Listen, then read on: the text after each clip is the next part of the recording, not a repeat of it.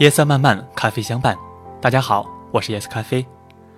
今天我想继续给大家分享一篇来自戴日强的文章：死过三次的爱人，重返十年前，说爱你。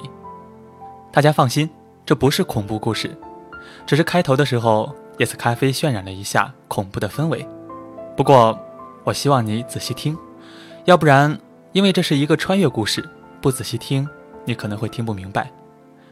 新浪微博搜索戴日强来欣赏他更多的好文章、好故事，也欢迎大家加入夜色咖啡屋这个群，群号是三二五六零零九四六三二五六零零九四六。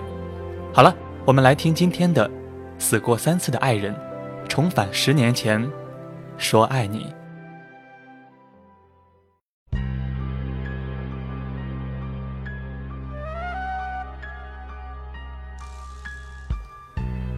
陈逸初是我的前同事，有一次前同事们聚餐后，我看他神情很不稳定，跟他私聊，他抽了一口烟后，便给我讲了一个诡异的故事。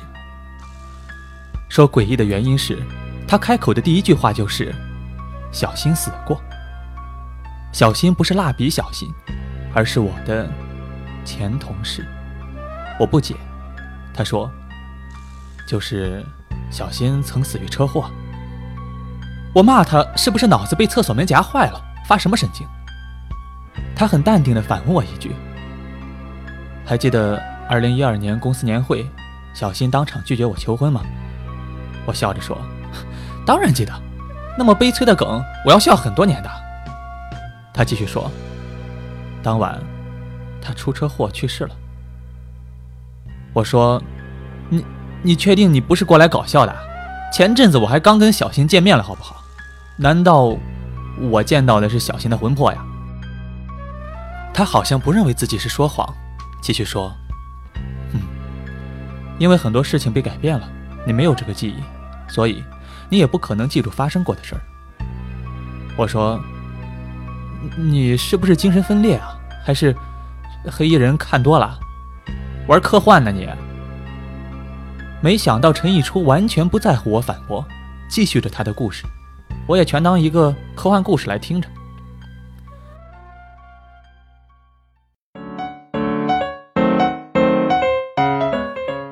故事呢，开始于二零一二年前的公司年会。考虑到我才华横溢、五音爆棚，领导给了我一份最重要的节目——主持人。当时我反对说：“领导啊，你明知道我是福建人呢，还让我当主持人？”领导说：“对。”就是让你上去搞笑的。当时陈逸初上台表演一个求婚的小品，结束以后，现场那是掌声雷动，同事们高喊着“求婚，求婚”。他跟小新的长跑恋情，大家都有目共睹。这次呢，大家也想借着节目鼓动他们修成正果。陈逸初在台上开始深情的求婚演说，我也赶紧把话筒递给了小新。没想到小新接到话筒，直接打断说。一说，相信这些天你已经想好了。这些年我心里一直住着别人，把你当成影子。对不起，我们分手吧。当场所有人都傻了。传闻技术部的小白是小新的前任，难道他还对他念念不忘？小新说完便哭着跑了出去，陈逸初也追了出去，留下了我这个尴尬的主持人。于是我说。下一个然而没有人知道，小新刚跑出酒店就被一辆车给撞飞了。陈逸初站在门口看到这一幕，直接崩溃了。那天晚上，小新在医院抢救无效死亡，陈逸初疯狂的借酒浇愁。酒醉后，他想着小新是在家里等着他，于是连滚带爬的上了公交三零零。因为喝多了，而且还是晚上。他没有注意到自己上错车了，这趟车是通往郊外的最后一班公交车，七三幺。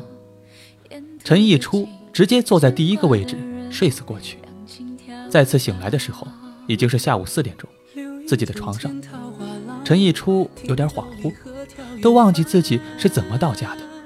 此时手机响起，是小白，也是陈逸初多年的情敌，他接起来，小白说。逸初，我知道你一直怨恨我，但希望你能以大局为重。我们先演完小品，后续你打架，我奉陪到底。陈一初傻了，演什么小品？小白说：“你能不能男人点晚上公司年会，我们部门表演小品呢，你忘了？”陈一初抬头一看日期，竟然是二零一一年的十二月二十九日。难道时光倒流了？他马上打电话给小新，竟然打通了。陈一初焦急地等待着，没想到不到五秒钟，真的有人接起来，而且那声音竟然是小新，他都快哭了。小新说：“我马上要去彩排舞蹈了，现在没心思跟你吵架，拜拜。”说完挂上电话。虽然陈一初知道他们正在吵架闹分手，但发现小新还活着，他非常兴奋，于是赶到了现场。年会开始。很快，陈逸初表演完节目，故事回到开头，大家又开始起哄，求婚，求婚。此时，陈逸初他相信这是上帝再给他一次机会，他一定要改变历史，拯救小新。于是，他拿着话筒说：“我跟小新分手了，对不起大家啊。”说完，他垂头丧气地走了出去，把尴尬的现场留给了我这个主持人。于是我说：“下一个节目。”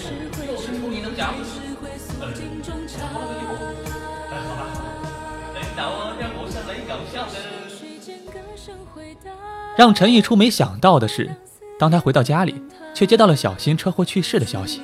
他疯了，怎么可能？他不相信，他疯狂地跑到公交车站，再次去搭乘那趟通往郊外的末班车。他清楚地记得，当时是凌晨出来坐公交，但是三零零凌晨早就停运了。那他到底坐的是哪一趟呢？此时，一辆写着七三幺，仿佛是八十年代报废的公交车停靠在他的眼前。打开车门，陈逸初上车，本能的拿出公交卡，结果却没有找到刷卡机。司机是一个穿着绿色中山装的老头，他笑了笑，摆手示意不用刷了。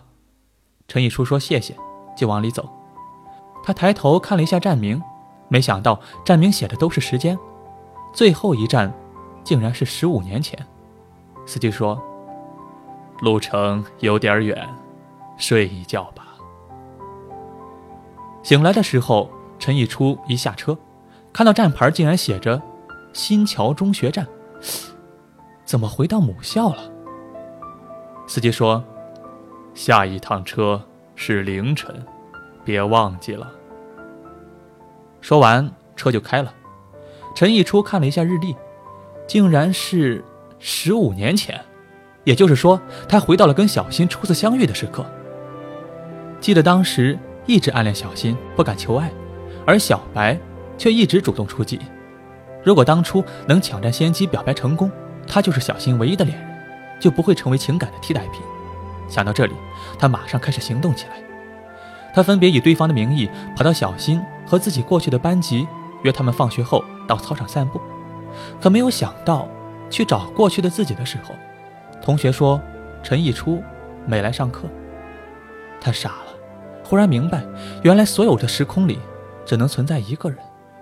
可是小新已经在操场等了。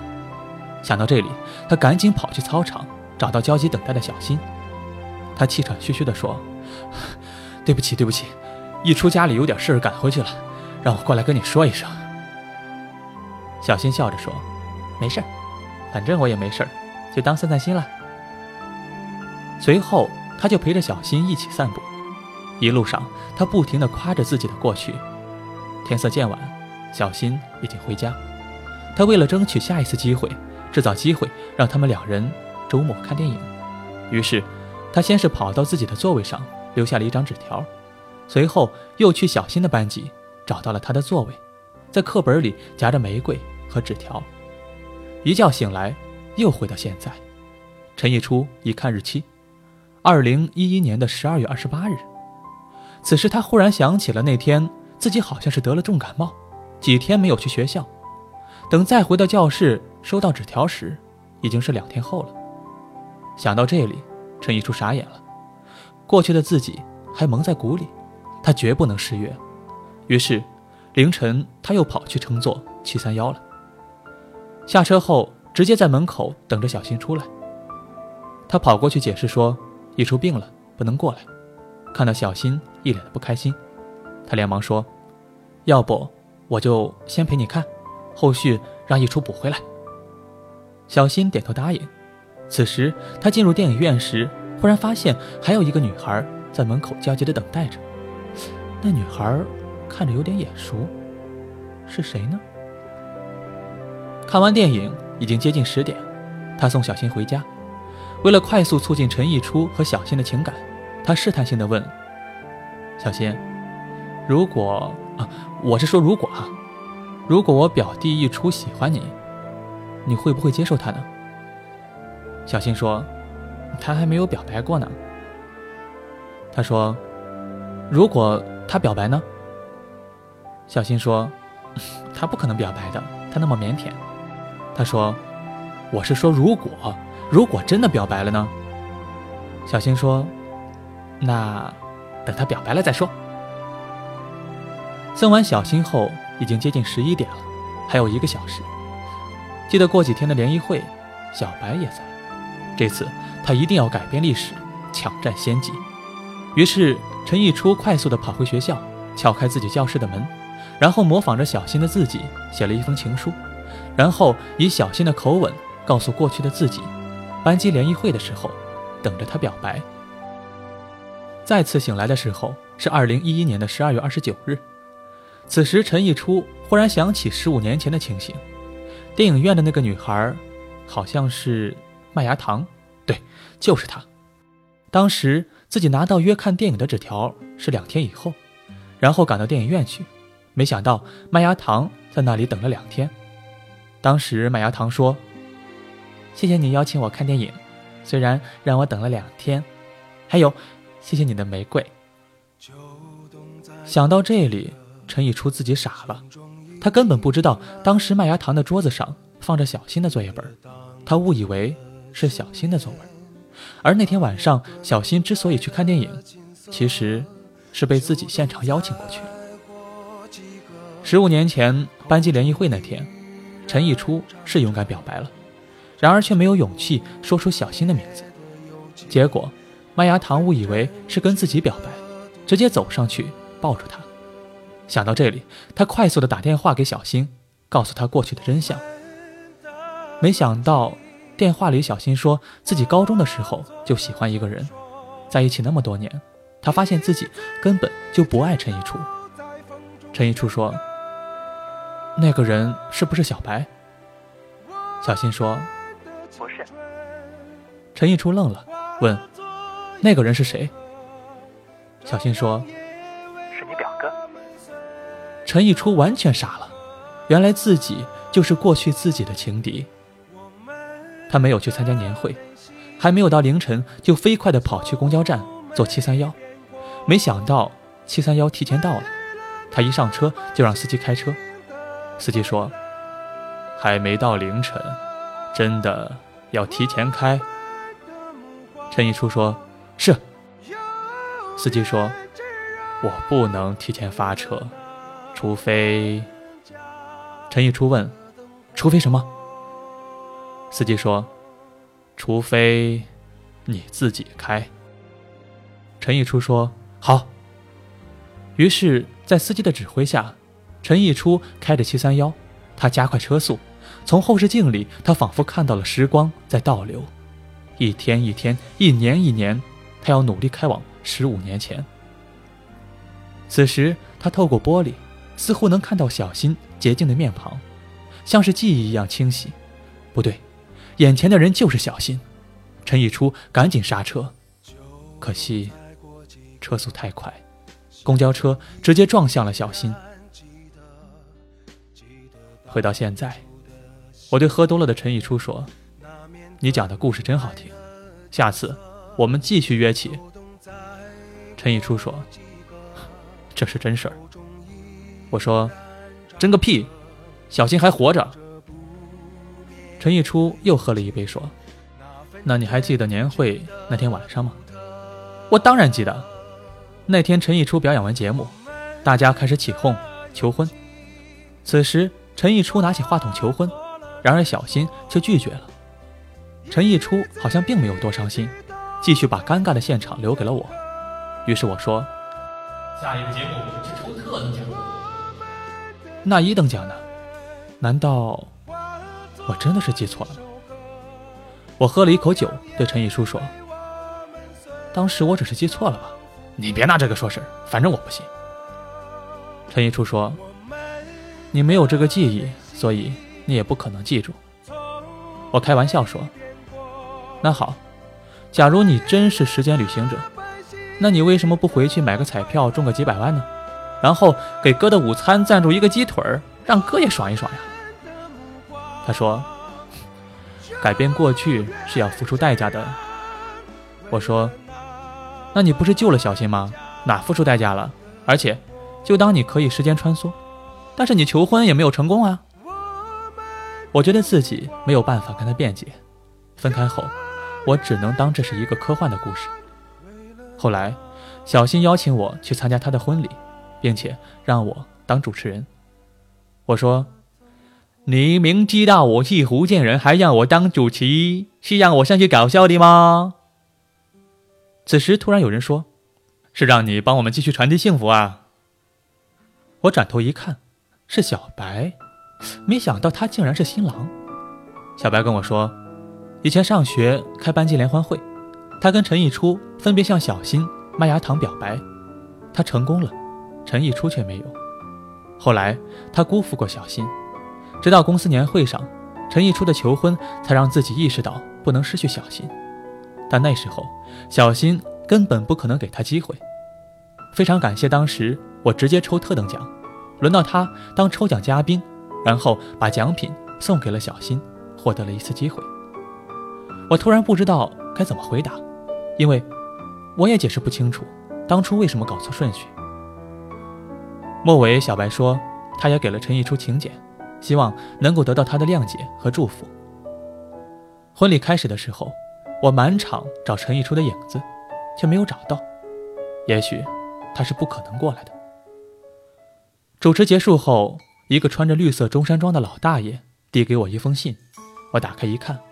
竟然是陈逸初的，我看完后突然泪流满面，然后跑上舞台读了这封信。小白，小新，我很想来参加你们的婚礼，可是当我收到请柬时，我已经去了一个很远的地方。小白，谢谢你能在他最需要的时候陪伴着他，希望你能好好珍惜当下，带着小新走向幸福的终点。这一路。我会深深的祝福你们。现在是未来的过去，与其改变过去挽救遗憾，不如活好现在，不让未来留下任何遗憾。希望你们能珍惜彼此，祝你们幸福。婚礼结束后，我打听到，原来陈逸初回老家出车祸去世了。听到这个消息，我懵了，难道？这就是他说的改变过去的代价。我赶紧给他打电话，没想到电话是关机。于是我赶紧上网，试图通过秋秋等方式联系他。没想到他秋秋签名上写着：“请叫我蜡笔。”好好的一个青春生命，怎么说消失就消失了？我突然有一种想哭的感觉。然而回头想想，也许陈逸初。并不是消失，他只是在提醒大家要珍惜当下。他只是用生命把幸福的。筹码在人来人往的街头想起他，他现在好吗？可我没有能给你想要的回答。可是你一定要。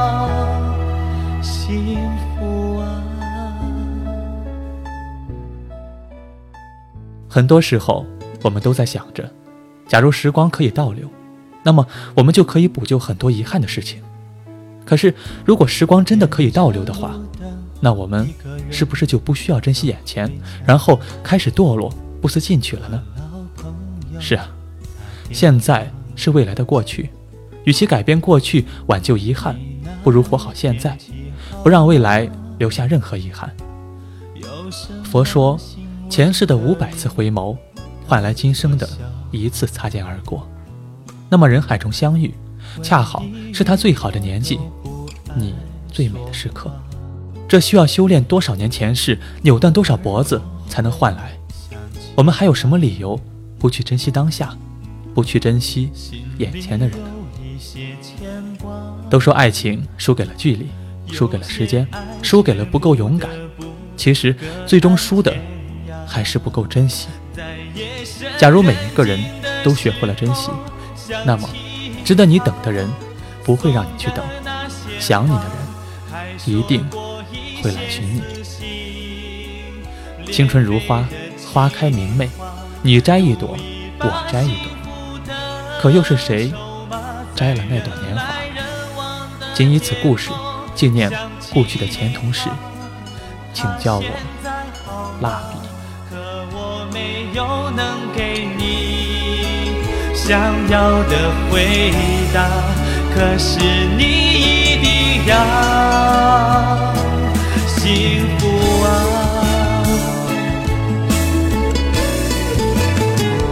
在夜深人静的时候，想起他送的那些话，还说过一些撕心裂肺的情话，赌一把幸福的筹码，在人来人往的街头。想起他，他现在好吗？可我没有能给你想要的回答。可是你一定要